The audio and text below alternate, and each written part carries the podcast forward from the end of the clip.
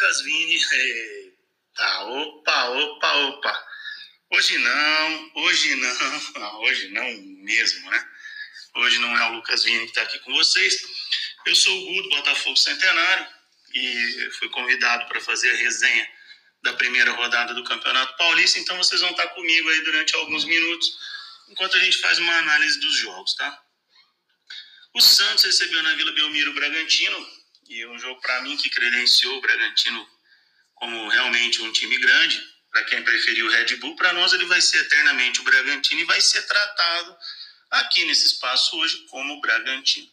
É um jogo movimentado, aquele 0x0 que não foi surpresa o empate, mas poderia ter sido com gols, né? Chamou atenção foi o número de finalizações do Bragantino. O Bragantino finalizou 14 vezes contra 10 do Santos. E a mudança do patamar do Bragantino é nítida, né? E para mim credencia o time a brigar junto com os grandes aí é, pelo título do Campeonato Paulista. Eu pelo menos vejo dessa maneira. Não sei como que vocês estão enxergando aí o Bragantino nesse começo de campeonato. A Inter de Limeira recebeu o Guarani em Limeira, e um jogo que, engraçado, porque estatisticamente ele foi equilibrado. Mas o aproveitamento das sinalizações do Guarani foi algo surpreendente. O resultado também não é surpresa, né? Ninguém esperava muito da Inter de Limeira, subiu agora, vem de um tempo fora aí, de algumas ações até é, bacana fora de campo, mas a gente nota até pelo elenco e tudo que também vai ser um campeonato complicado para a Inter de Limeira. E o que chamou atenção, eu acho que talvez tenha sido a elasticidade do placar o Guarani, para mim, larga bem no campeonato, né? E deixa a Inter numa situação delicada, já que vai fazer o segundo jogo em Bragança Paulista. E, como eu falei anteriormente, para mim, pedreira, hein? Difícil. A Inter de Limeira, é, provavelmente, aí, deve estar tá dando a largada no campeonato com duas derrotas. O Ituano recebeu o Palmeiras, placar dilatado pro Verdão, hein? Mas com um jogo até que movimentado, né? Com o primeiro tempo sem gols, algumas chances para cá, outras para lá. O Ituano teve uma chance boa, que o que eu pude acompanhar, mas não aproveitou e no segundo tempo senti que o Palmeiras controlou bem a bola, levou o jogo e, e a superioridade ali do, do time do Palestra Itália prevaleceu, foi né, um massacre no segundo tempo. Quatro gols e todos eles no segundo tempo. Então isso ali eu acho que chamou um pouco não só a minha atenção, mas a atenção de todo mundo. Um, um segundo tempo bem melhor do que o primeiro, algumas chances até no primeiro, mas um placar aí elástico para o Palmeiras e todos os gols no segundo tempo. Novo Horizontino 2 e Oeste 0. Esse, para mim, é o típico jogo que prevaleceu o mando de campo. Um falso domínio aí do Oeste, que teve muito mais posse de bola quando a gente pega na parte estatística aí do jogo, mas o Novo Horizontino, quando descia, quase sempre concluía as jogadas. Sempre finalizando a gol, perto do gol, talvez nem todas, né? Claro, foram no gol, mas ah, muitas definições rápidas do time do Novo Horizontino, né? Tocava bem a bola e definia. Eu gostei, achei o Novo Horizontino bem objetivo e achei o Oeste, é, vamos dizer assim, mais do mesmo, né? Aquele time que a gente sabe, rei do empate no Campeonato Brasileiro, e hoje aquele time que toca, toca a bola, mas parece que nunca tem objetivo, né? Engraçado é, essa marca do Oeste.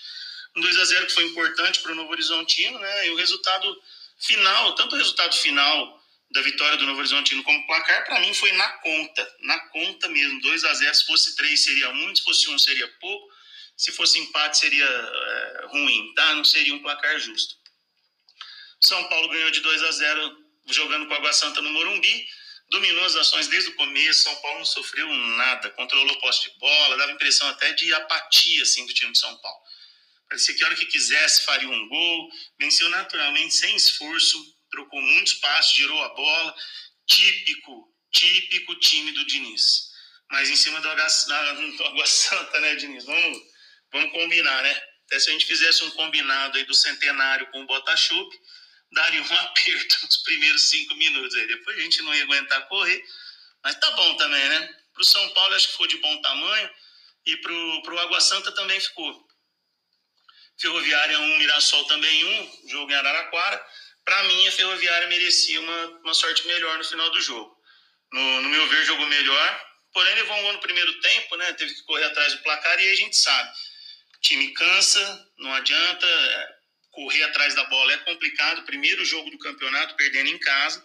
E o Mirassol até que se fechou bem. Acendeu o empate ali somente nos 32 minutos do segundo tempo. Achei um bom jogo para início de temporada. Eu fiquei um pouco decepcionado com a, com a nossa vizinha e a Ferrinha.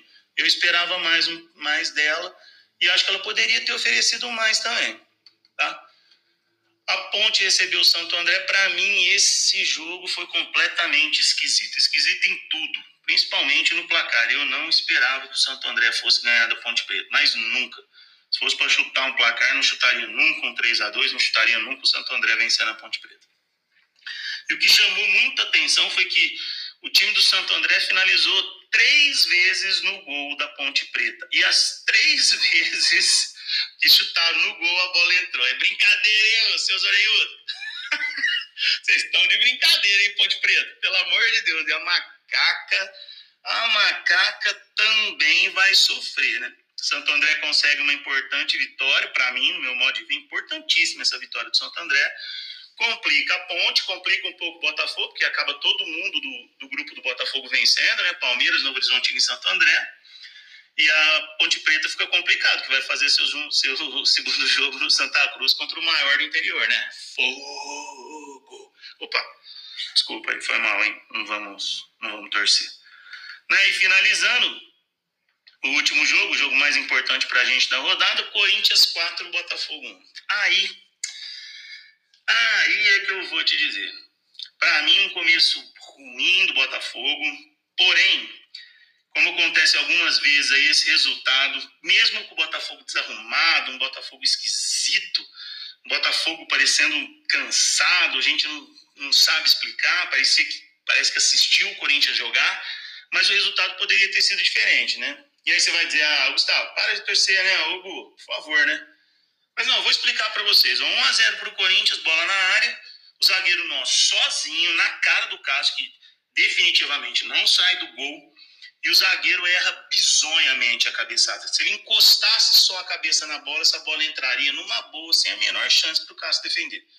Aí veio o Corinthians na descida logo depois, mas coisa assim, de um, dois minutos, troca de passo, o mesmo zagueiro, nosso zagueirão Reginaldo, me defende uma bola com a mão, num lance atrapalhado da zaga do Botafogo, um lance esquisito também, pênalti expulsão do zagueiro. Pênalti convertido, e aí eu vou te dizer que foi de vez. Né? Botafogo poderia ter empatado e complicado o jogo, mas né, Botafogo que voltou, inclusive, melhor no segundo tempo. Não melhor que o Corinthians, mas voltou melhor do que estava. E o placar final mostrou um Corinthians diferente, mais leve, mais rápido. E eu não sei, na minha opinião, um time bem mais ajustado. Botafogo foi mal, mas sentiu um Corinthians diferente mesmo, diferente daquele Corinthians do Mano, do Tite do Carilli, que pega aí esses últimos, né, desde a da queda em 2007 ali até hoje, um time que se defende muito, né, e ataca pouco, mas enfim, é, achei um Corinthians mais leve, um time, um time um pouco mais organizado. Beleza, pessoal? É isso aí, a resenha nossa Panterina fica aqui. Eu me despeço de vocês, sou o Gudo Botafogo Centenário. E deixo aqui meu abraço e até uma próxima oportunidade. Valeu? Valeu, nação botafoguense. Um abraço. É isso aí, pessoal. Esse daí foi o Gustavo Tavares, né? Gravou aí uma resenha pra gente aí, fazendo análise de toda a primeira rodada. E agora eu vou trazer para vocês a, a visão, né, do Léo Okamoto sobre a rodada do, só que principalmente aqui sobre o jogo do Botafogo, uma análise do Léo sobre o jogo do Botafogo. Então vamos lá. Olá, amigos da Resenha Panterina. Aqui quem fala é Léo Okamoto e trago aqui a minha opinião sobre a estreia do Botafogo no Paulistão 2020 diante do Corinthians. Há muito tempo não víamos um adversário jogar com tamanha superioridade contra nós, e o placar de 4 a 1 reflete bem essa diferença. Trago aqui, porém, alguns pontos que podem justificar nossa derrota.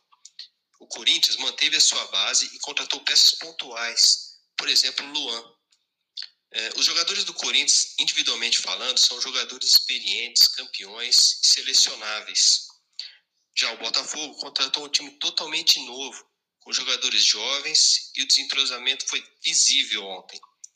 Tecnicamente também não podemos comparar aos jogadores do Corinthians. Também acredito que fisicamente os jogadores do Botafogo ainda não estão em suas melhores condições. O fator casa talvez também possa ter feito a diferença. Será que se o Reginaldo, por exemplo, não tivesse colocado a mão na bola e o Corinthians fizesse 2 a 0, o Botafogo teria sido derrotado por um placar menor, já que estaríamos 11 contra 11? A arbitragem ontem nada interferiu no resultado final. Bom, a próxima partida contra a Ponte Preta poderá nos dar uma condição melhor de avaliação do grupo de jogadores e do trabalho técnico. Faltam ainda a estreia de alguns jogadores, mas a contratação de reforços se faz necessária. Espero que a diretoria também tenha essa percepção. Quero acreditar que o desempenho de ontem tenha sido um, digamos, acidente de percurso e que o time possa se encaixar melhor nas próximas partidas.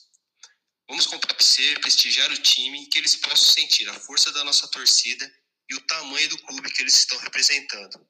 Um grande abraço e até a próxima. É isso aí, pessoal. Então, com as mensagens aí do Gustavo Tavares Léo Okamoto, mais uma resenha panterina no ar. E também lembrar a todos, né? O Estado de Santa Cruz está liberado. Domingo às quatro da tarde temos Botafogo e Ponte Preta. Uh, os ingressos já estão à venda no estádio Santa Cruz. É possível também uh, fazer lá o plano Botafanático, né? www.botafanáticos.com.br. Se você quiser fazer também uh, o plano da cadeira cativa, é só ir lá no estádio, também na sala dos Botafanáticos, procurar a pessoa para fazer a sua cadeira cativa também. E é isso daí, pessoal. Vamos com grande expectativa aí para essa rodada. Para a segunda rodada, teremos aí o jogo do Botafogo e no próximo áudio eu vou falar de todos os jogos, né? O que a gente espera aí dos jogos dessa rodada. Beleza, pessoal? Então, se você gostou, deixa aí um, um comentário, é, tanto aqui no, no, no, aplicativo que você está é, tá acompanhando, ou então comenta lá no grupo Centenário, no grupo que o pessoal participa também, beleza?